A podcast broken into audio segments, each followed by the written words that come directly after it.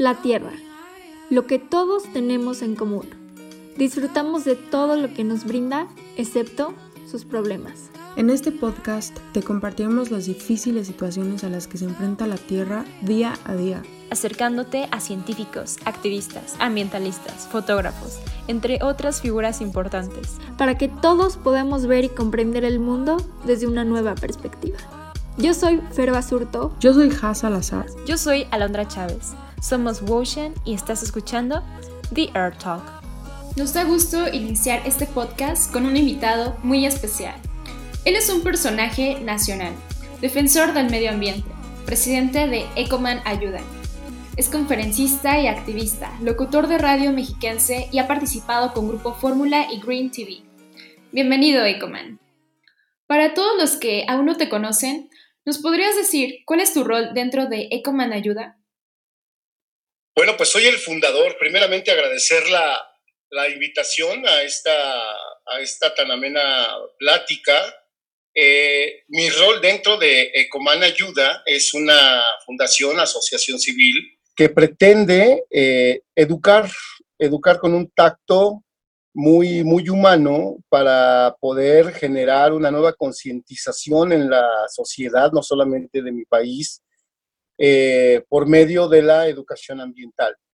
Ecoman trabaja desde hace muchos años con, con todo tipo de público, pero hay un factor que me ha dado muy buen resultado. Mira, debo decirles que yo inicié esto eh, prácticamente como una necesidad para poder ocupar un espacio dentro de un programa que me ofrecieron con eh, contenido ecológico.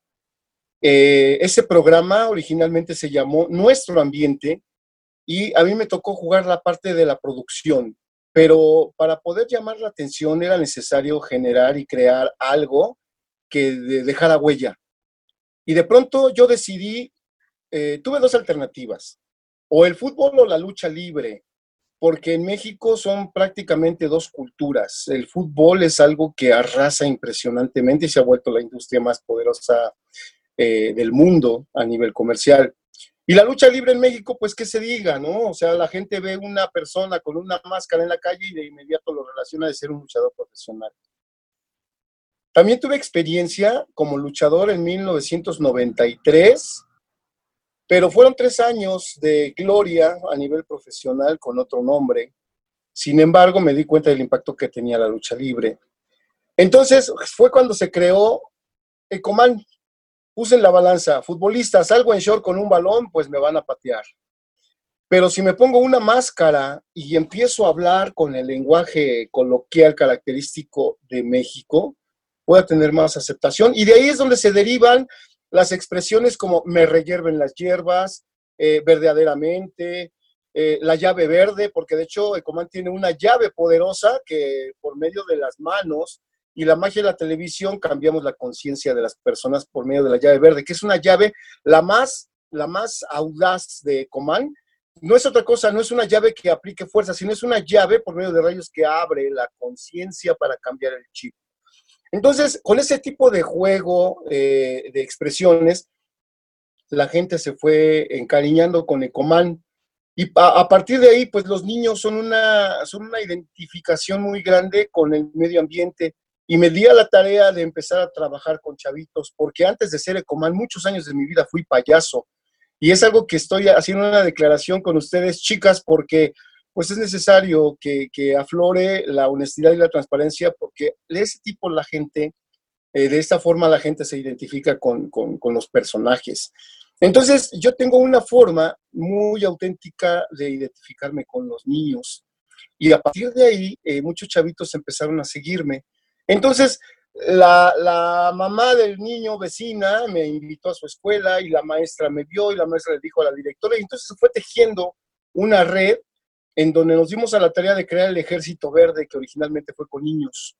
Y mi trabajo consistía en dar, eh, pues, asesorías, pláticas, conferencias, talleres, y por eso fue que eh, se creó Ecoman Ayuda, porque lo hacemos ahora en diferentes regiones, pensando equivocadamente que los niños de las regiones del interior de la República necesitan educación ambiental, pero da la casualidad de que cuando Ecomán va a una comunidad, un ejemplo, Oaxaca, San Bartolomé Losicha, en el sur, en la Sierra Sur de, de Oaxaca, uno de los 553 municipios de Oaxaca, créanme que me llevé la sorpresa de mi vida. Es en donde más se aprende con los niños de las comunidades rurales. Estos pequeños sí que saben cuidar el medio ambiente, saben cuidar su entorno, saben valorar a la naturaleza. Y la problemática desde mi punto de vista es que con las personas citadinas no existe un, panorama que nos permita y le permita a los niños identificar los valores que tiene la naturaleza. Los niños en la ciudad saben que deben respetar a los semáforos, que deben respetar a las personas, que deben respetar los horarios y a sus escuelas y, los mobiliarios de las grandes ciudades, pero lamentablemente los niños citadinos se identifican únicamente la parte ecológica con los parques. Los parques, por ejemplo, Parque México, en la Alameda Norte, la Alameda Sur, la Alameda Central, en donde ven árboles, pero en realidad el concepto de naturaleza Créanme que muchos niños en las ciudades de diferentes partes del país no conocen eh, la importancia de la naturaleza. Y eso es lo que hace Ecoman dentro de, de Ecoman Ayuda, hace, que es llevarles y transmitirles por medio de eh, veracidades la importancia que tiene la naturaleza. Ese es el papel que juega Ecoman en eh, Ecoman Ayuda. Coincidimos contigo bastante también creemos que la concientización es fundamental y más aún si podemos empezar a educar a los niños desde que están chiquitos para que tengan ese respeto a la naturaleza. Pero, ¿podrías explicarnos qué sentido tiene el utilizar una máscara para representar a Ecoman? Bueno, atrás de esta máscara existe una, una historia que también es parte de la presentación de Ecoman la misma pregunta que tú me haces, la mayoría de la gente me hace, porque si se dan cuenta, vean la máscara que representa prácticamente una variedad impresionante de hojas de diferentes plantas, el color verde que representa la naturaleza. Entonces, una ocasión, eh, un pequeño me preguntó por qué mi máscara así y empezó a, este, a viajar mi imaginación. Miren, lo que les voy a platicar es muy cierto. Yo de niño viví en un parque, pero los parques en esa época estaban llenos de muchos árboles y, gran diversidad y variedad de plantas, así como mariposas, pajaritos, había búhos, los caballos iban a pastar, no había bardas en los parques, era un, lugar, un lugar abierto. Y ahí yo conocí los ajolotes y escuché el croar de las ranas y los colores de las libélulas y, la y diversas este, formas de mariposas, y de insectos y de animalitos que de verdad me identificaron muchísimo. Entonces, eh, eh, la, máscara empieza a formarse a partir de que de niño yo escuchaba cómo el aire me pedía que no lo ensuciaran y el agua que no la ensuciaran y los animalitos se acercaban, algo muy fantasioso pero muy real, porque mi vida infantil fue maravillosa, un contacto impresionante. Yo sentí el llamado desde chavito. Eh, yo soy integrante de una familia de 10 hermanos y de los 10 hermanos cada quien agarró su profesión, pero nada que ver. Por ejemplo, mi papá no fue campirano, siempre fuimos citadinos, mi mamá iba a la leche con su tarjeta, como muchas mamás, y, pues yo me imaginaba que la leche, eh, para ir a comprar la leche había que ir a jalarle las tetillas a la vaca, llenar tu bote y ese tipo de situaciones. Entonces, en un paraje dentro del parque, caminé y me tropiezo. Entonces, al, tropezarme, golpeo mi cabeza y ahí todas las ramas de los árboles, animales empezaron a arroparme y de pronto surge la máscara. Así fue como eh, eh, nace la historia de la máscara de Comán. ¿Y por qué, dentro, por qué detrás de una máscara o dentro de una máscara? Hace un momento comentaba que yo tomé la determinación de identificarme con la lucha libre porque en México eso le llama mucho la atención a la gente. Y he hecho campañas, campañas de reforestación, campañas de promoción ecológicas con diferentes gladiadores, con Tinieblas, con Rey Misterio, con Superastro, por mencionar algunos y estoy identificado con el deporte de una forma espectacular porque también una, juega un papel muy importante en mi vida el deporte. Lo que te puedo decir es que detrás de esta máscara existe un conocimiento amplio de un contacto con la sociedad de forma general. La máscara es parte de la huella verde de Ecomán, porque es más fácil que la gente recuerde una máscara a que recuerde el atuendo de un personaje con bigote o con sombrero, o disfrazado de espantapájaros, o algo así por el estilo. Esta característica máscara ya lleva más de 11 años eh, rodando, ha tenido algunos cambios, por supuesto, pero eh, esta es la máscara que nos caracteriza como el defensor. Mm, soy un defensor, pero sin violencia. Soy el defensor del medio ambiente y no agredo a la gente para que no tire basura en la calle, para que no contamine, sino por medio de la concientización a través del valor importante que tiene la palabra.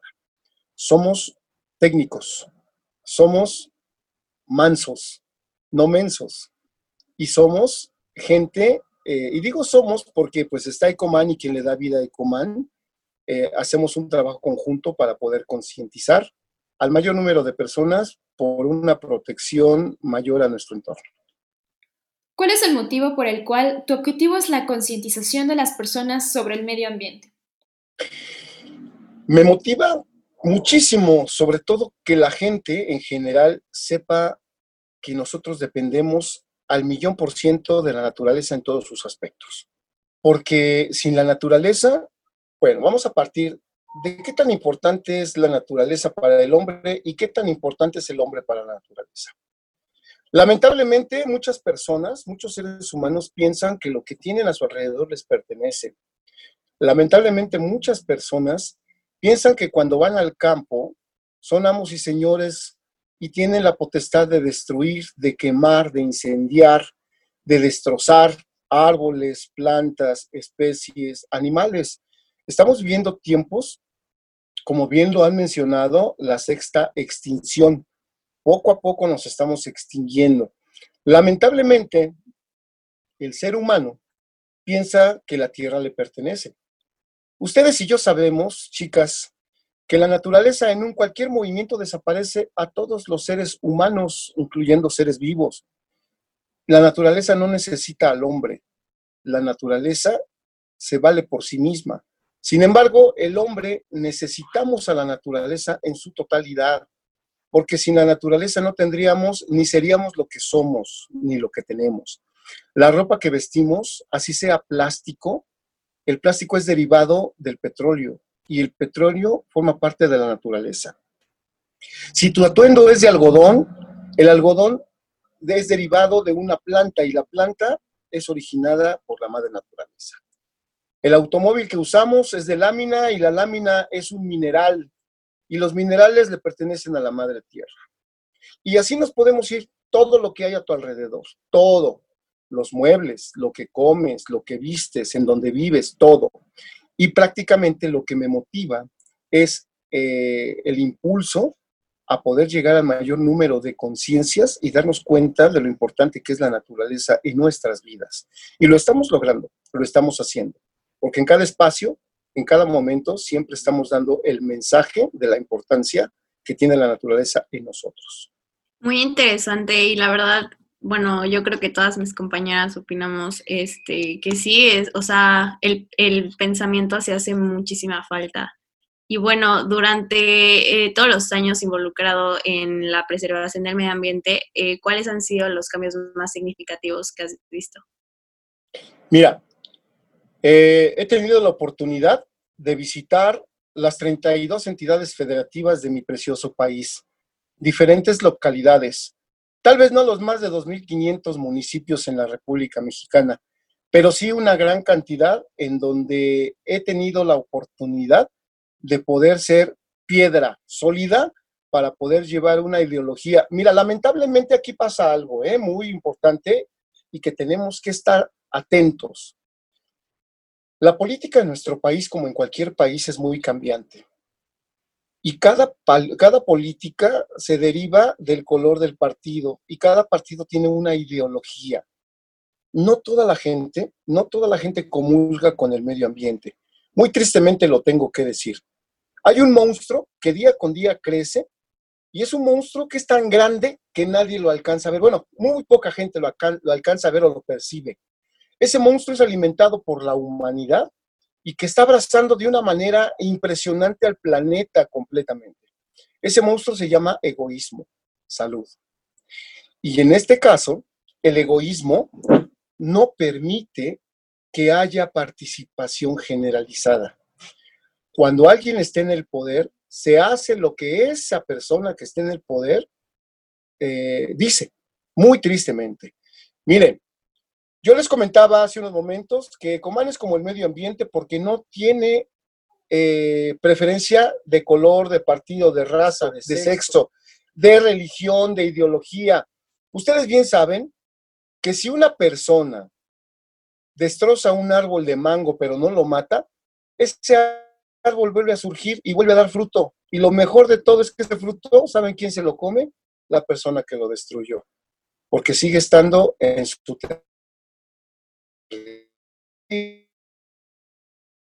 El aire nos da vida a chinos, a rusos, a mexicanos, a brasileños, a americanos, españoles. El aire no tiene preferencia por nadie. Y en este caso, la humanidad sí. Cuando alguien está en el poder y confía en alguien, se trabaja de una manera muy rítmica. Pero cuando a ese alguien se le termina su oportunidad, llega el que sigue y lo tumba porque en realidad lo que quiere es desaparecer lo que hizo el anterior y quiere postergarse y quiere apoderarse. Lo que estamos viviendo el día de hoy en nuestro país es una situación que jamás se había vivido. No podemos seguir así. Créanme, yo el sexenio pasado tuve la oportunidad de hacer maravillas impresionantes en muchos estados de la República. Uno de los estados en donde tuve la oportunidad de ser punta de lanza fue en Quintana Roo. El actual gobernador, Carlos Joaquín, un hombre de verdad comprometido con el medio ambiente. Sin embargo, los gobiernos no pueden solos. ¿Por qué? Porque cuando llega el poder del dinero y alcanza los intereses de quien está en el poder o quienes están en el poder, se destruye todo. Yo he visto en Playa del Carmen cómo los hoteles llega el agua sucia, el agua de caño y desemboca en las playas. He visto playas en, Playa del Carmen en donde la, ola del mar ¿sí? llega a metro y medio de distancia del, del edificio o del hotel. Ya nada más es un paso de metro y medio. Y lamentablemente cuando los hoteleros llegan al costo a los que tienen la posibilidad o que tienen el poder de decir si puedes construir, no puedes construir, llegan al precio, se destruye la naturaleza. Ese tipo de situaciones, pero les puedo decir que miren, en Durango, en Quintana Roo, en Veracruz, en Hidalgo, en el Estado de México, en donde menos trabajo he hecho, y me lo van a, no me lo van a creer, es en la Ciudad de México. Es en donde menos trabajo he tenido porque no hay esa confiabilidad. Es en donde hay más trabajo para la política que para el medio ambiente. Ustedes bien saben que todas las personas, mujeres y hombres que están en la movilización por un mejor entorno o medio ambiente en la Ciudad de México, todos los días estamos duro y dale proponiendo, llevando propuestas, yendo al Senado, yendo a, a la Cámara de Diputados, pero todo se queda como si fuera una fila para las tortillas. Fórmate a ver cuándo te toca. Y en este caso, hay muchos estados que sí preservan con mucho ahínco y responsabilidad en el entorno y el medio ambiente. Y esa es parte de las satisfacciones que yo he tenido. La injerencia a nivel estatal, a nivel social, para poder llegar y llevar una línea de responsabilidad ambiental dentro de nuestra responsabilidad social que en realidad nos compete a todos. Como bien lo mencionabas, bueno, en los últimos años hemos escuchado que activistas y defensores ambientales son asesinados en México. ¿Por qué crees que se den este tipo de, situaciones en nuestro país? Voy a ser directo. Cuando hay un juego de intereses económicos por encima del valor humano, eh, no hay nada. No hay nada. Son intereses políticos y económicos. Estamos hablando, miren, de verdad, la reserva ecológica de la mariposa monarca. Es algo que lleva miles de años que se ha conservado por sí sola. Sin embargo, hay intereses de los productores eh, que les deja más vender aguacates que llevar turismo o ecoturismo a las reservas. Y ese fenómeno se está dando últimamente porque ha habido muchas deforestaciones dentro ya de la, del, eh, del área de la mariposa monarca, que es un área natural protegida, y que por encima de eso, cuando llegan los intereses monetarios, las autoridades permiten la tala indiscriminada o la deforestación para poder hacer uso de suelo que no está permitido y de pronto aparecen ya los árboles de aguacate y el aguacate, pues como hay siempre quien lo está comprando, pues les deja más ser productores de aguacate, repito, que conservadores de las eh, reservas naturales protegidas. Siento que de forma directa son intereses político-económicos. Por el mismo lado, han llegado a atacar no solo a activistas, sino también a cualquier otra persona que está tratando de proteger el medio ambiente. Y pues bien sabemos, tú eres una. ¿Te preocupa que Coman Ayuda puede pasar por una situación similar? Mira, yo la veo, yo la veo, yo la veo con la eh, con la seguridad de, ser honesto y transparente. Ecoman no tiene ninguna pretensión económica. Ecoman no tiene ninguna pretensión política. Porque al final, repito, ¿eh? los políticos pueden tener el poder tres años o seis años, pero no toda la vida. Lo que va a seguir preservando es la vida misma a través de la manifestación de la naturaleza. Si tú eres amigo de la naturaleza y convives con los políticos y respetas sus ideologías sin que afecten tus intereses, tu calidad de vida puede ser buena.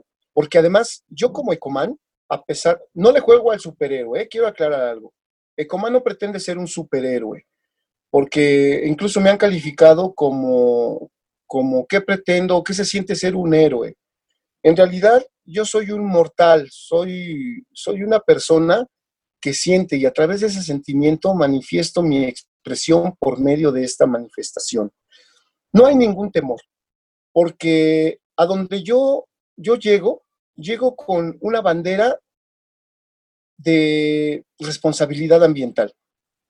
A mí me han invitado a recorrer la selva maya y ser testigo de cómo empresas están deforestando las selvas para poder obtener la tierra, porque esa tierra tiene un valor nutricional o nutrientes muy importantes y que esa tierra es vendida. Sin embargo, yo fui acompañado por un grupo de mayas nativos hablando nuevamente en Quintana Roo, que fue una de mis expediciones mucho más interesantes. Cuando los mayas me llevaron caminando, caminando, recorrimos como 2.5 kilómetros por selva, selva, selva virgen, y de pronto hicimos un alto y, me pidieron que pusiera atención y se escuchaban ya los motores, motores de las máquinas, las sierras, pero con, juntamente se escuchaba el lamento, el, lamento de los jaguares, de los monos arañas, de las chismosas, que es un ave que es la que alerta a todas las demás especies, en donde es, es, era muy fácil identificar su lamento, su grito de desesperación. Los mayas hicieron un alto y me dijeron, hasta aquí nosotros podemos seguir, porque si no nos van a matar. Yo con el alma en un hilo di unos cientos de pasos más y me di cuenta que efectivamente estaban deforestando de una manera impresionante. Y les voy a decir cuál fue el momento que el humano aprovechó. La, la transición de poderes de Roberto Borge, que ya no estaba, para Carlos Joaquín. Fue el momento en la toma de protesta. Ese día, en la toma de protesta del gobernador de Quintana Roo, estas personas, como todo el gobierno y todos los gobiernos estaban concentrados en Chetumal, ellos estaban aprovechando para poder hacer de las suyas. Entonces, efectivamente, a mí me encañonaron porque me pescaron como Ecoman y se les hizo fácil preguntarme, y más allá de sentirse agredidos, se sintieron invadidos por un personaje atractivo. Yo la verdad estaba temblando por dentro, pero afuera de la máscara les fui a preguntar qué es lo que iban a hacer y me dijeron, me dieron dato preciso, ¿eh? Que iban a extraer tierra, porque esa tierra es con lo que están construyendo las bases del muro, del muro fronterizo. Y en este caso, mis queridas amigas, ellos me dieron toda la información. Esa tierra se iba a la frontera norte, porque esa tierra la iban a usar para poder hacer los cimientos del muro fronterizo. Algo que me pareció completamente descabellado. Y resulta que eh, uno de los, de los socios de esa empresa que estaba eh, deforestando, pues, Donald Trump, así de fácil y sencillo, una de sus tantas empresas estaba haciendo ese desastre. Entonces fuimos a, llevamos, llevamos la, información. Yo tengo esos videos. Eh, de hecho, están ahí en la página de Coman, ahí están en uno de, tantos videos. Ustedes pueden dar testimonio de todo lo que hemos hecho. Y en este caso, eh, no tengo temor alguno de lo que estoy haciendo, porque no me tiro a las vías del tren, no me tiro delante de un carro, no me voy a echar a la Cámara de Senadores, no soy protagonista, soy activista, soy un accionista, me gusta trabajar y hablar con transparencia y claridad. Sí, esta situación, yo soy de Playa del Carmen, Quintana Roo. Entonces, este, la verdad, sí, aquí le comentaba yo a mis compañeras, este, cuando empezábamos todo esto igual, aquí justo lo que dijo, de, lo que dijiste, perdón, de lo de los hoteles, este, cómo tiran las aguas negras, justo los hoteles, o sea, que tienen menos de un metro y medio, yo creo, con o sea, que, de que llegue, de espacio con el que llega al mar y todo. Entonces, sí, se nota bastante. Y sabemos que Carlos Joaquín, pues sí, trata de hacer las cosas, pero precisamente mucha gente aprovechó esa, ese lapso entre Borge y, y él.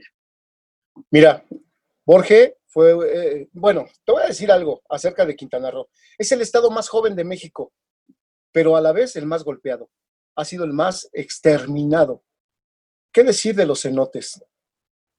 los cenotes están llenos de basura, están contaminados y a pesar de que no se ha, no se ha explotado o no se ha descubierto tanta magia y tanta historia y, tanto valor histriónico que tiene eh, Quintana Roo, pues ya mucho, mucho territorio está, está vendido.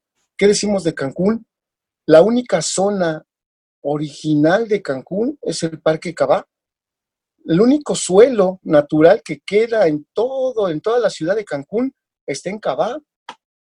Yo ahí fui a dar una conferencia y créeme, quedé asombrado de ver, de sentir esa tierra blanca en el Parque Cabá, que ya poco a poco también se empieza a cubrir de cemento.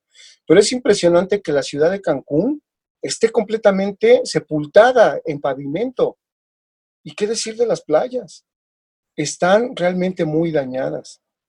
Y así podemos en cada estado eh, eh, poder encontrar cuáles son los fenómenos que han lastimado mucho a la naturaleza.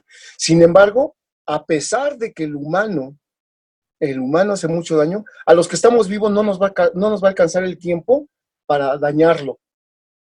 Pero también tenemos la oportunidad de revertir esa situación y ese es el trabajo de ustedes, el trabajo de un servidor, el trabajo de tanta gente, porque en realidad somos más los que queremos un mundo mejor, un mundo vivo, un mundo saludable, un mundo sano.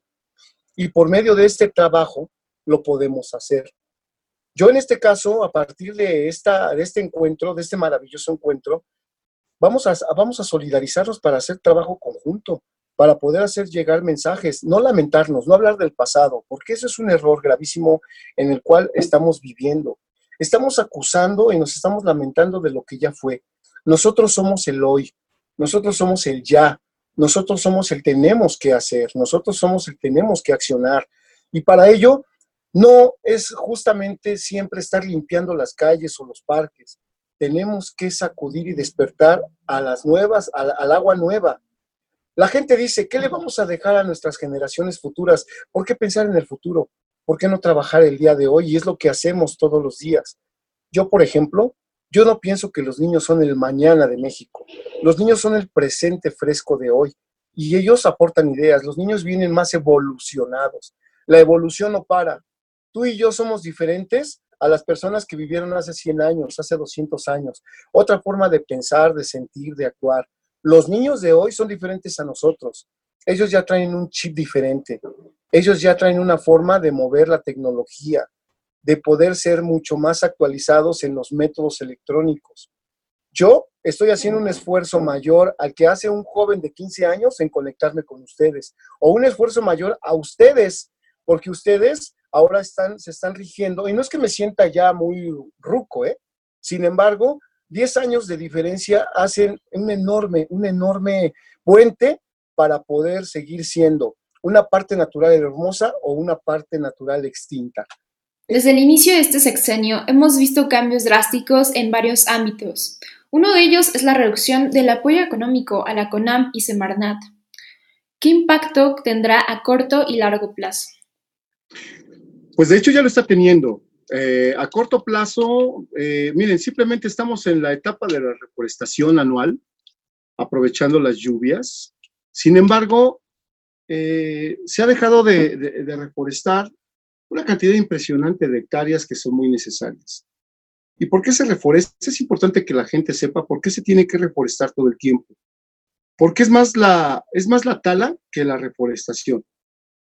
Cada año la, la tala aumenta y sobre todo la tala clandestina. Repito, los intereses políticos, económicos están arrasando con todas las reservas ecológicas de nuestro país.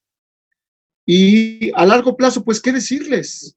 Estamos eh, inmersos dentro de un cambio, un fenómeno natural que mucha gente no se quiere dar cuenta, que es el inevitable cambio climático. El no tener, el no tener árboles suficientes, pues nos va a conllevar a un infierno lento que va a arrasar no solamente con la reducción de agua, con el incremento de los niveles del mar, con la reducción de hábitats para muchas, muchas especies. De hecho, hay especies que se están suicidando increíblemente, eso está comprobado. Hay berrendos que se, que suben a lo más alto y al no tener que comer, porque ya los cactus en las zonas, en las zonas eh, áridas están desapareciendo, pero no solamente por la falta de, de, de, territorio, sino porque también juega un papel muy importante el tráfico de especies. El tráfico de especies eh, de, fauna, de fauna y de flora. Y en el caso de la flora, las cactáceas juegan un papel muy importante. ¿Sabían ustedes que un, un borrego cimarrón, para poder alimentarse, para poder nutrirse de agua, necesita una cactácea? Y esta cactácea eh, tarda en crecer muchísimos años. Sin embargo, es el ciclo natural de la vida. El borrego cimarrón la agarra a topes, la revienta, absorbe el agua y esos nutrientes que deja el cimarrón los vuelven a absorber las piedras para poder germinar nuevas, nuevas cactáceas. Pues gracias al humano, o desgraciadamente el humano, está haciendo un mal uso y una sobreexplotación tanto de los borregos cimarrones que están en grave peligro de extinción y de las cactáceas. Y a pesar de que es a vistas de la sociedad, en tianguis, en mercados públicos, en plazas públicas, la gente sigue vendiendo cactáceas, sigue traficando y somos los responsables. Entonces, a corto plazo, pues ya lo tenemos porque eh, los fenómenos naturales nos hacen esperar. Es la consecuencia. Estamos nosotros rompiendo la barrera de lo permitido por la naturaleza y a largo plazo, repito, nos estamos extinguiendo. Estos cambios están influyendo en todos los ámbitos, especialmente en la conservación de las especies y hábitats. ¿Cómo influye esto para lograr las ODS que Coman persigue? Eh, en realidad, yo te voy a ser bien franco, ¿eh? eh dentro de la Agenda 2030, no estoy inmerso en las 17 que conforman eh, ese proyecto. Hay algunos en donde sí estoy eh, determinado a aportar, principalmente pues en medio ambiente, pero también en la educación, en la salud, ni qué decirlo. Esas son prácticamente las, eh, las ODS que, las ODS que estoy, estoy apoyando de una manera completa. Eh, yo prácticamente me estoy abocando a eso y precisamente con, con Gema Santana hemos tenido un encuentro muy importante. Gema Santana es la directora de, de, la Agenda 2030 de la Oficina de la Presidencia. También tuve un vínculo muy, muy, muy estrecho con Sandra Guzmán, quien en su momento fue la directora de cambio, de la directora de cambio climático, en la corta, en la corta estadía de, eh, González Blanco, eh, que fue la primera secretaria de Medio Ambiente. Entonces, eh, eh, se interrumpió esa situación.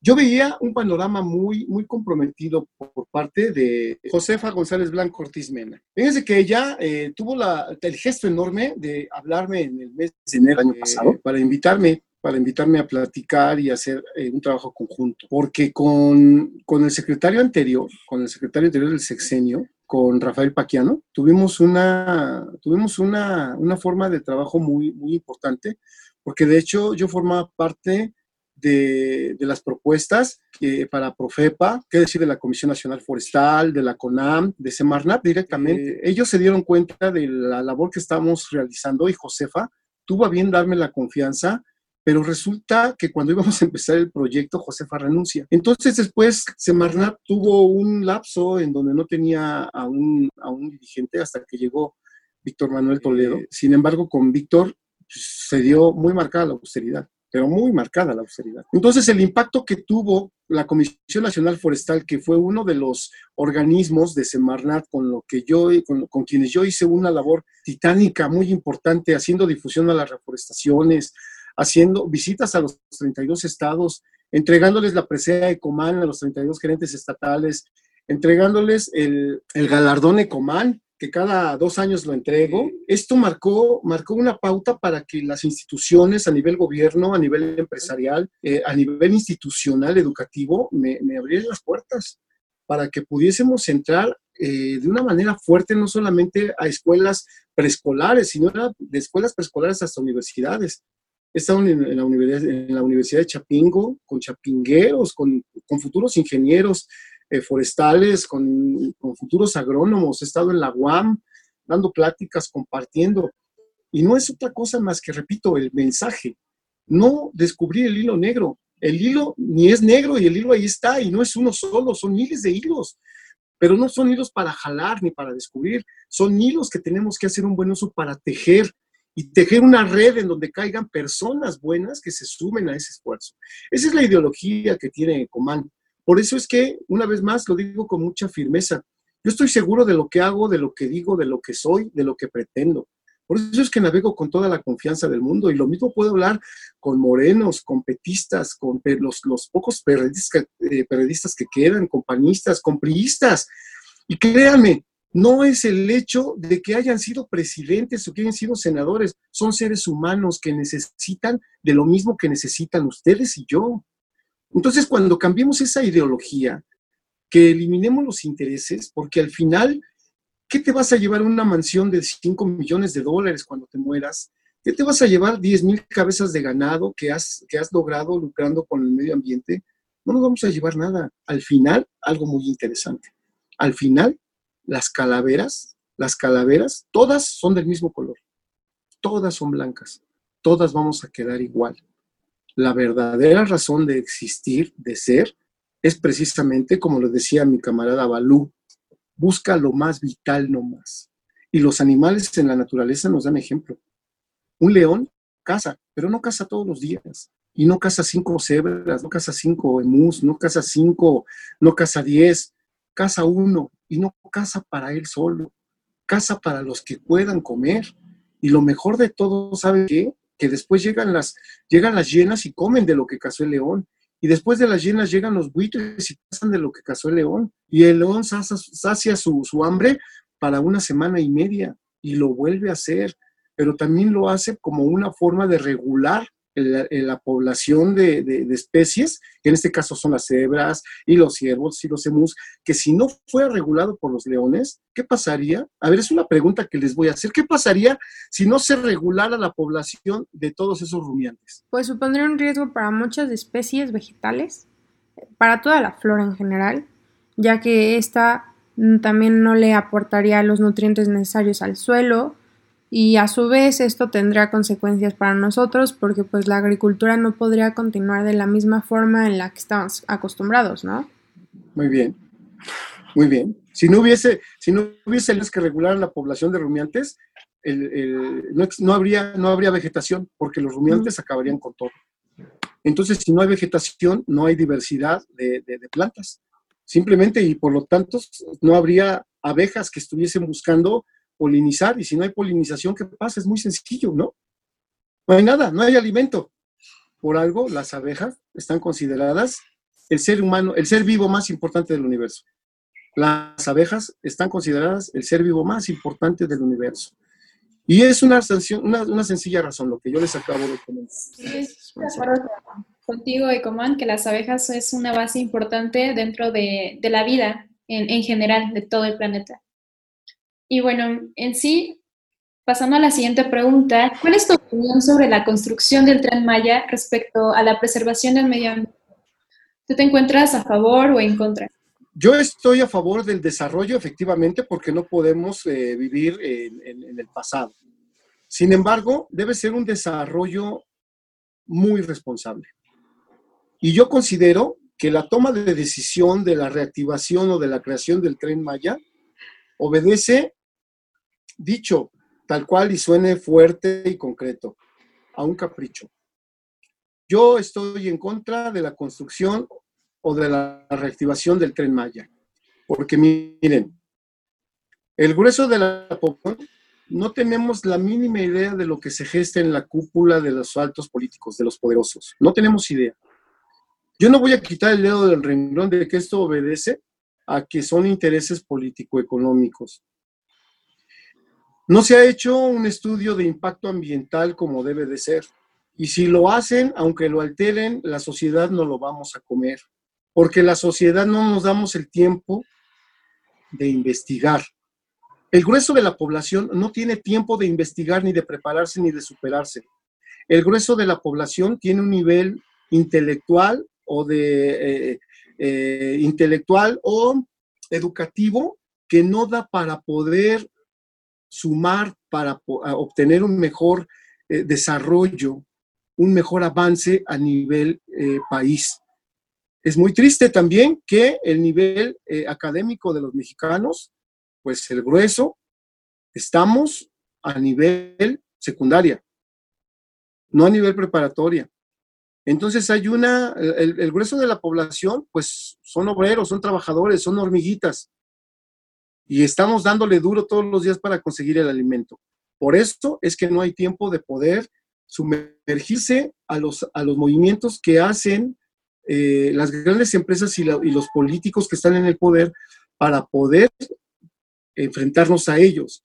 Y quienes lo hacen con los sustentos, es lo que comentábamos con anterioridad, cuando alguien pega el grito en el cielo y está comprobando que hay una afectación al subsuelo, al suelo, a la fauna, a la flora, pues es muy fácil, lo desaparecen, porque no puedes agarrarte a patadas eh, con, con Sansón no puedes agarrarte con Sansón a las patadas, como decían los abuelitos. Sin embargo, de manera concreta, yo no estoy eh, a favor de que se construya el tren Maya, sobre todo porque ya se está viviendo. Miren, yo tengo un espacio dentro del, noticiario Fórmula en sábado, todos los sábados, con Raquel Flores, en Grupo Fórmula, y en donde he hablado de temas, y tocando el tema del tren Maya, he hablado abiertamente. Ya hay personas, ya hay, ya hay organizaciones, instituciones que tienen la indicación de exterminar a las especies, de ahuyentarlas. Pero la mejor forma de ahuyentarlas para la gente que no tiene el conocimiento es matándolas, es desapareciendo su hábitat. Y esa es otra de las causas por las cuales un número muy importante de especies de esas zonas, de los, de los estados en donde va a correr el tren Maya, están desapareciendo no están buscando otros lugares. Sí los ahuyentan con fuego, pero cuando esas especies llegan a invadir las zonas que son pobladas y que le pertenecen a los seres humanos, esos seres humanos se sienten invadidos y matan, asesinan. Y en el caso de la flora y la fauna, pues están deforestando, ya lo hablamos. Por otro lado, el tren Maya va a, seguir haciendo uso de combustible fósil. Aunque nos digan que va a haber un tramo que va a ser eléctrico, se me hace incoherente que solamente un tramo sea eléctrico cuando el resto va a ser usado con combustible fósil. Y los combustibles fósiles a nivel global se llegó a acuerdos en, precisamente en la COP, en las diferentes COP que se manejan a nivel global, en ya no hacer uso de los, de los, de los combustibles fósiles. Sin embargo, México se jacta de decir que es, va a seguir produciendo, y lo estamos viendo porque se están construyendo refinerías y se siguen explotando eh, pozos petroleros para conseguir el combustible fósil que más daño ha hecho en la historia de la humanidad al planeta. De igual manera, existen formas de construir infraestructura, o en este caso el tren Maya, sin dañar el ecosistema, pero no las utilizaron ni las consideraron. ¿Eso significa que hay poco interés para conservar estas zonas? No es que sea poco interés, sino que hay un interés que predomina, que es el interés económico. Ese tipo de obras está jugando un papel muy importante a nivel, a nivel político. Estamos en tiempos electorales. Y en este caso, el nuevo gobierno, pues a qué nuevo gobierno le, gustaría perder inmediatamente el poder que tiene. El nuevo gobierno tiene dos años. Y este nuevo gobierno, eh, estoy hablando de manera general, ha llegado a ocupar lugares a nivel municipal, a nivel estatal y a nivel federal. Y vienen eh, unas elecciones que juegan un papel muy importante porque es el grueso de los estados. O sea, vienen muchos estados que van a, que van a, jugar eh, las nuevas cartas y pues el nuevo gobierno lo que quiere pues es prácticamente acaparar. O sea, es la nueva imagen de lo que muchos años fue pues el PRI. Ahora quienes tienen poder, por algo la palabra poder es de puedo, no de qué tanto tengo, sino que simplemente lo puedo. ¿Y, en base a qué? Pues en base a este tipo de manejos mediáticos que estamos, que somos presa y que estamos padeciendo. Resulta que ahora capturaron a un delincuente muy importante que ya empezó a despepitar información en donde está embarrando al que más ruido le puede hacer, que son los partidos opositores.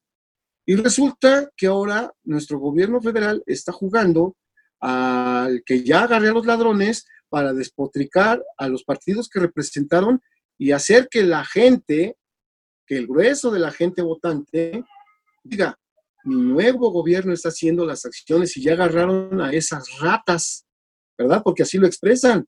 Y la sociedad que decimos, yupi y yea por la nueva justicia. Por lo tanto, si esta justicia nos va a seguir defendiendo, pues votemos por ellos pero no volteamos a ver otras condiciones, otras situaciones.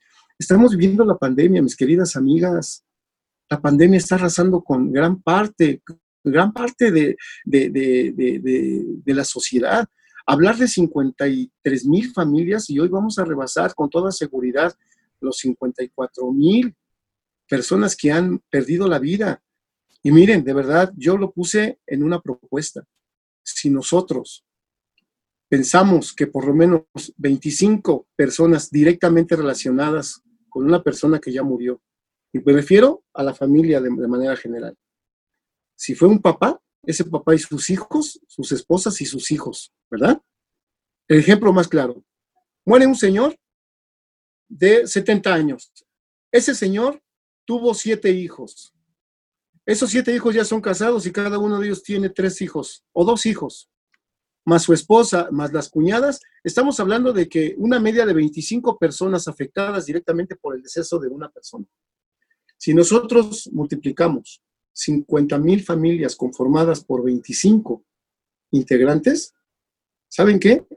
Son casi medio millón de personas que están sufriendo, que tienen un dolor por la pérdida de un virus que no se ha podido controlar. Si ese casi medio millón de personas se manifestar exigiéndole al gobierno que haga algo para que no siga habiendo más pérdidas. Estamos hablando de pérdidas, de infectados, son una cantidad impresionante. ¿Y qué hacemos todos los días? Recibir una información de que la bendita, la bendita curva ya se aplanó, cuando en realidad no debería existir ni la bendita curva, ni siquiera ir para abajo. El objetivo verdadero de un gobierno es ver por la salud, la integridad y la seguridad de su población. Así lo rige la Constitución. No, estamos, no, no le estamos pidiendo al gobierno que construya un tren, que construya una refinería o que construya, que construya, no, que haga todo lo posible humanamente para poder erradicar el mayor número de contagios. Y no lo hay. Todos los días yo escucho a un Hugo López Gatel que para él todo está bien, que vamos perfecto, que somos ejemplo. La perfección es la muerte. La perfección, créanme, no es controlar. La perfección en realidad es que el gobierno muestre su preocupación, que hay una sensibilidad, tengamos un representante de un país que dé ejemplo y que diga, ¿sabe por qué la gente, por qué sigue habiendo tantos contagios? ¿Por qué sigue habiendo tanta, tanta, tanta eh, irresponsabilidad? Pues porque el alto mando nos pone el ejemplo. No usa un cubrebocas. Y la gente, como dice, como el presidente no lo usa, porque yo lo he escuchado. La gente no usa un cubrebocas porque si el presidente no lo usa y como el presidente no se ha enfermado, la gente no piensa enfermarse. Es una situación que de verdad es, muy sencilla, pero tan, tan difícil, tan difícil que nos, nos mantiene en esta situación. ¿Qué necesidad hay en este momento de estar en una transmisión, en una videollamada, cuando bien pudimos estar en vivo y a todo color? Ustedes me entrevistan y después yo las entrevisto para saber quiénes son, qué están haciendo, por qué lo están haciendo y hacer una alianza. Sin embargo, nos tenemos que adaptar. No es una nueva normalidad, es algo anormal lo que estamos viviendo. Y para eso es necesario que hagamos una conciencia, que caigamos en la responsabilidad social. Y es un tema que últimamente yo he estado trabajando mucho. ¿Qué es la responsabilidad social? No nada más a nivel empresa. Decimos, las empresas responsablemente, socialmente responsables. ¿Y por qué las empresas? Si realmente quien conforma las empresas somos los humanos. Quienes hacen las ciudades somos los humanos. Quienes hacen a las comunidades somos los humanos. Debe haber una responsabilidad social. Si hay una responsabilidad ambiental, también debe haber una responsabilidad social. Eso es mi opinión. Claro, tiene toda la razón en ese, en ese aspecto. Y bueno, ¿qué metas está siguiendo ahorita Ecoman tras la situación pandémica a la que nos enfrentamos respecto al medio ambiente? Debo hablar con mucha sinceridad como hasta hoy lo he hecho. Ha habido muchas limitantes. Yo sí considero que soy una persona responsable y formo parte de una familia que somos responsables. Parte de no jugarle al héroe es tirarme a hacer reforestaciones. Miren, no sabemos en realidad qué conductas tenga o tengamos las personas con las que nos encontramos por una necesidad laboral. Les voy a poner el caso de una sobrina, una sobrina que es extremadamente cuidadosa en ese ámbito y su familia mucho más. De hecho, ellos están en su casa incluso con cubrebocas y guantes entre ellos, extremadamente. Cuando se dio apertura a la empresa que la, la que está trabajando, una sobrina que es ingeniera ambiental precisamente, el primer día, el primer día que se integraron a trabajar con las medidas necesarias, llegó una, una compañera de oficina, pero resulta que estaba infectada. Entonces infectó a la sobrina en su primer día si yo le estoy jugando al vivo para hacer reforestaciones, que es la etapa más importante a nivel forestal para poder aumentar el número de, árboles, creo que sería así jugarle tontamente al vivo. Hoy les puedo confesar algo, ¿eh? Me siento atado de manos, porque no podemos hacer acciones los que somos activistas y los que somos accionistas de una manera digital, de una manera virtual. Yo no puedo irme en este momento al, Nevado de Toluca, a la parte baja del Nevado de Toluca, eh, virtualmente y, plantar los, los, árboles, ¿no? No lo puedo hacer, pero tampoco le quiero jugar al vivo. Hace el fin de semana estuve en un lugar muy hermoso que se llama Bosque Esmeralda, en la zona oriente, eh, en la Meca Meca. Está, está hermoso, hermoso, pero es lamentable que la gente sienta que porque es un área abierta y verde, pueden estar sin cubrebocas y pueden estar... No, hay un contagiadero. ¿Por qué? Porque no sabes de dónde va el visitante que llegó en la camioneta más lujosa. No sabes. Y metas tengo muchas, ¿eh? para contestar de manera concreta a tu pregunta. Tengo muchas metas. Es hacer la difusión, la promoción de las reforestaciones con conciencia. Sí lo pueden hacer. Tenemos que darle en este momento el impulso y el apoyo a la gente que es originaria de las zonas que necesitan ser reforestadas. Hoy tenemos que hacer un alto a este tipo de actividades, no a la difusión eh, de aglomeraciones de personas para jugarle al vivo. Hoy tenemos que depositar toda la confianza con las personas que se dedican al cuidado y a la preservación de las áreas eh, naturales protegidas. Por otro lado, una de mis metas es apoyar precisamente a los movimientos que están exigiendo de una manera pacífica que no se vaya a mochar el presupuesto a ninguna dependencia que de la Semarnat ni a la Semarnat viva, eh, misma. Yo estoy manifestando todo mi apoyo a Víctor Manuel Toledo, no porque haya reclamado, no porque haya levantado la voz.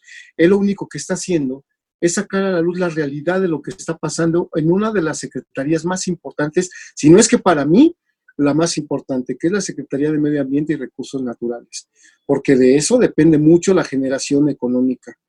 Y es importante que nos sumemos a este tipo de manifestaciones. Lo que ustedes están haciendo es maravilloso, es importante. Por lo tanto, debemos de ser transparentes, no altaneros, no provocadores, sino llegar a un consenso. Nosotros ya somos partes de un divisionismo, pero también tenemos que ser la parte central de ese divisionismo, tenemos que ser el remiendo de esa división que hay en el país, en nuestra sociedad. No debemos abogar únicamente por el interés económico, debemos abogar por el interés existencial, porque ya lo demás se da por consecuencia. A una acción mala viene una consecuencia mala, a una acción buena viene una consecuencia buena.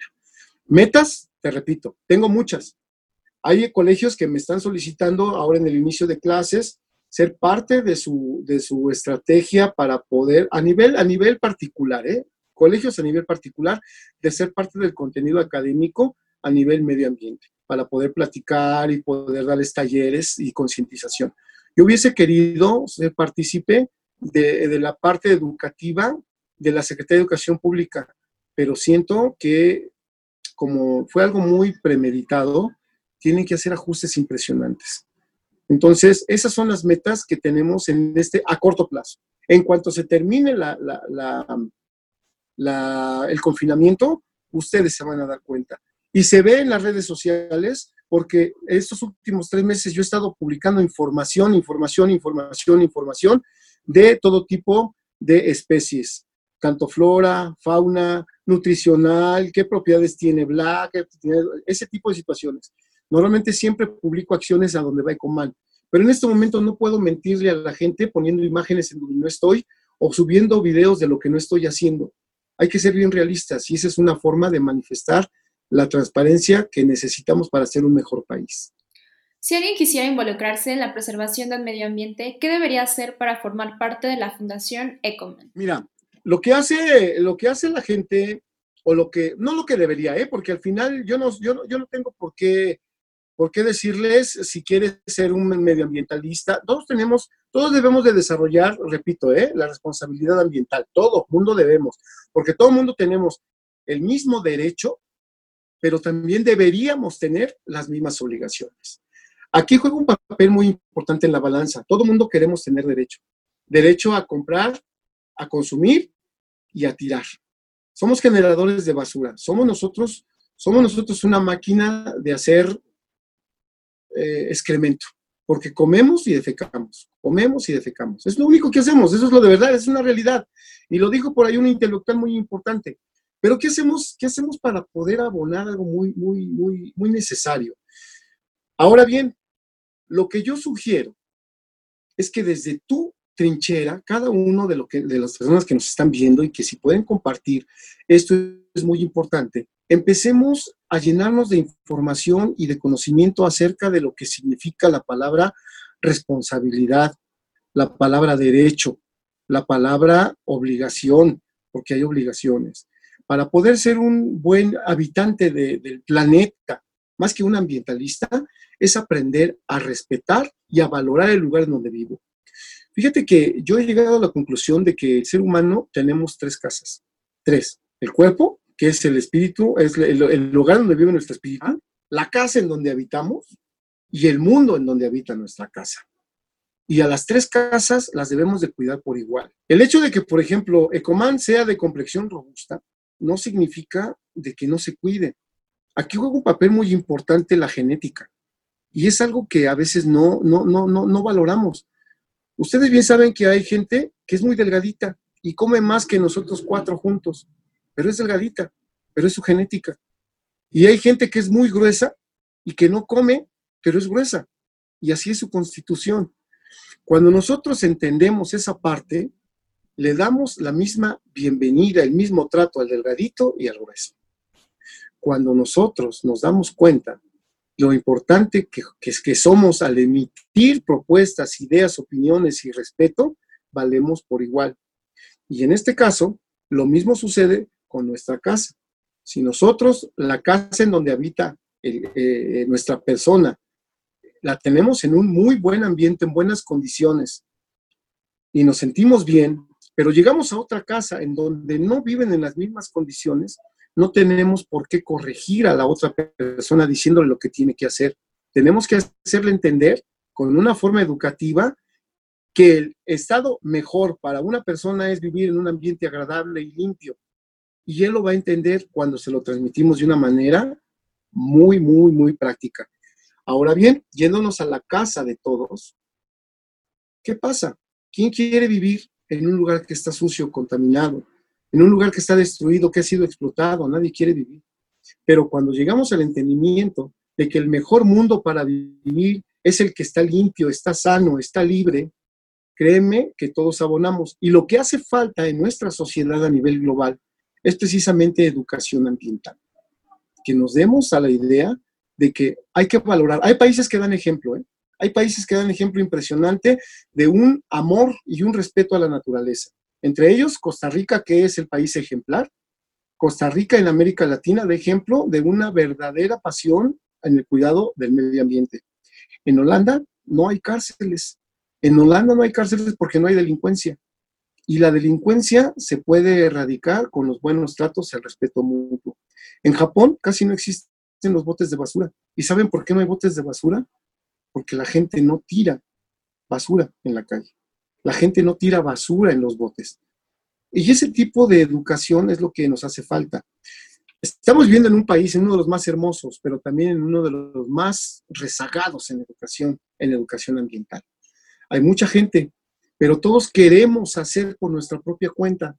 Todos queremos hacer, hay asociaciones, hay instituciones, hay personas individuales que quieren rescatar al mundo y no. Lo que tenemos que hacer es ese tipo de alianzas que en este momento se está dando. Que a partir de que ya nos conocemos, estemos comunicándonos para decir, a ver, Jazz, ¿tú qué me propones? Voy a tener a 50 chavitos, ven, ayúdame, dame una idea. Te dejo el espacio, te dejo el foro. Platica con ellos, actívalos. ¿Qué estás haciendo? Compartir, compartir escenario, compartir ideas, compartir gente. Pero a partir de que e, invitan a Ecoman, Ecoman se quiere comer el mundo solo y hablar es que yo he hecho, yo soy, yo soy, yo soy. No, el yoísmo nos está llevando a una perdición. Tenemos que hacer eh, una alianza verdadera entre toda la comunidad. Y una actividad que hace Ecoman es precisamente la entrega del galardón. Ustedes se van a dar cuenta cuando lo vean. Ecoman convoca a quien considera que ha hecho una muy buena participación como persona de la sociedad, que a mí me han criticado porque se lo entregué a Enrique Peña Nieto el 5 de junio del 2017, del 2018 me parece, el Día Mundial en el Desierto de los Leones. Me dijeron, ¿y a ese tipo por qué se lo entregas? Porque desde mi punto de vista, él teniendo la, la potestad para poder asignar capital, recurso y él entró al rescate de la vaquita marina, entró al rescate, entró al rescate, entró al rescate. ¿Por qué? Porque tenía la capacidad y la potestad de hacerlo. ¿Y por qué no dárselo? Porque simplemente fue presidente de un partido que mucha gente empezó a, desprestigiar con la pena. Se lo di a Rafael Paquiano, se lo di a Jorge Rescala, pero también se lo di a, Justin Trudeau, también se lo di a muchos, a muchos este, eh, eh, gobernadores estatales, a presidentes municipales.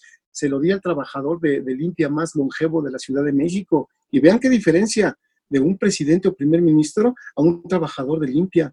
Pero ¿saben dónde se dio la igualdad? En su responsabilidad social y en su aportación a un mejor medio ambiente. Eso es lo que tenemos que hacer. Premios, créeme, no es lo que valga el premio. Si ustedes supieran ¿Cómo hago mis galardones hechos por estas manotas? Son, materiales reciclados, pero que quedan maravillosos. Y la gente se queda increíblemente. De verdad, he entregado premios a nivel internacional a Corea del Sur, a Corea del Sur, a España, a Brasil, a Argentina. Y eso no es el hecho de que lo haya hecho Ecoman. Sí lleva el nombre, el, el galardón Ecoman, porque tiene un referendo, pero tiene una mayor importancia. La última vez que lo hicimos fue en el municipio de Ecatepec, y mucha gente me dijo, no, no, vente, Ecatepec, ahí, te va, ahí los van a matar. Pues con más razón, vamos a darnos cuenta de que Ecatepec es un lugar que está muy necesitado de ser visitado y de ser eh, que haya una colaboración.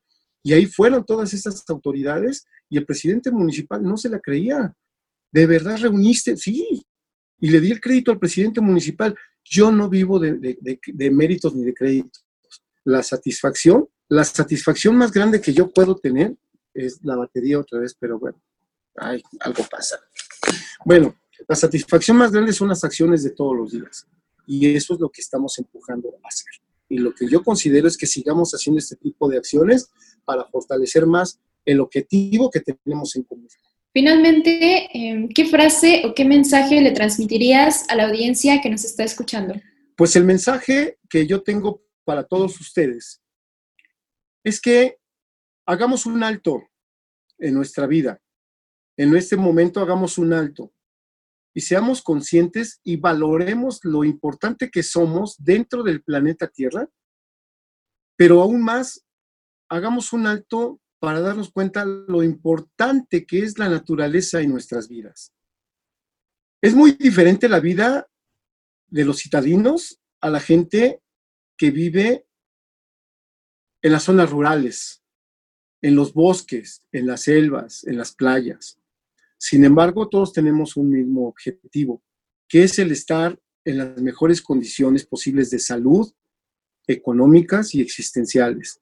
Para ello, es necesario que en un solo acto seamos conscientes, seamos responsables, que la basura lo mismo daña al mar, que daña al pasto, que daña al desierto, que daña al techo de tu casa que es de concreto, que daña al edificio, la basura al final es basura.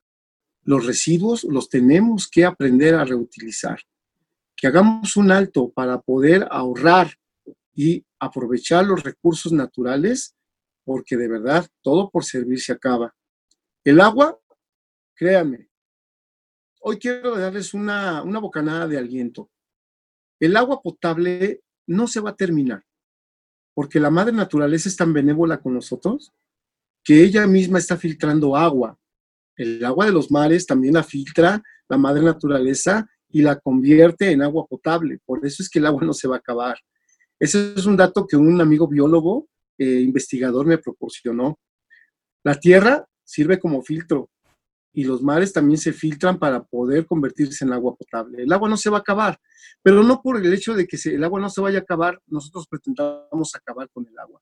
Les voy a dar algunos tips para que podamos ser mejores habitantes dentro del planeta Tierra y que son tips que a lo largo de sus vidas ustedes han escuchado y que son tal vez a lo mejor muy simples, pero que sirven de muchísimo. En relación al agua, con una cubetita laven su carro, Báñense con agua, aprovechen el agua fría que sale al principio de la regadera.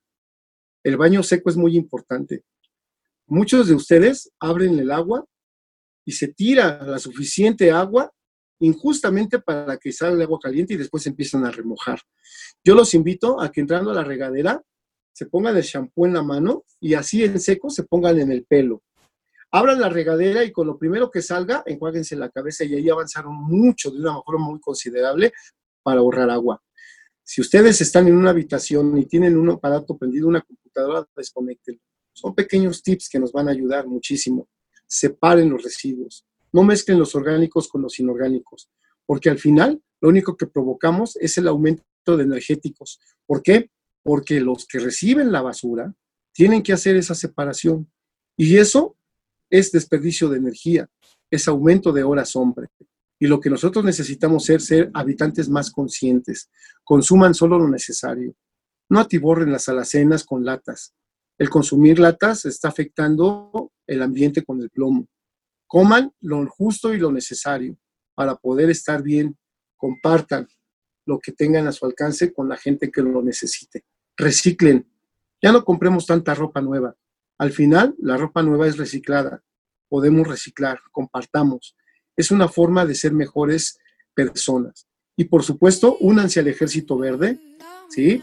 Pueden encontrarme en Facebook como Ecoman, en Twitter como arroba Ecoman Defensor, en Instagram como arroba Ecoman y eh, el Ecofón es el 55 63 17 51 42.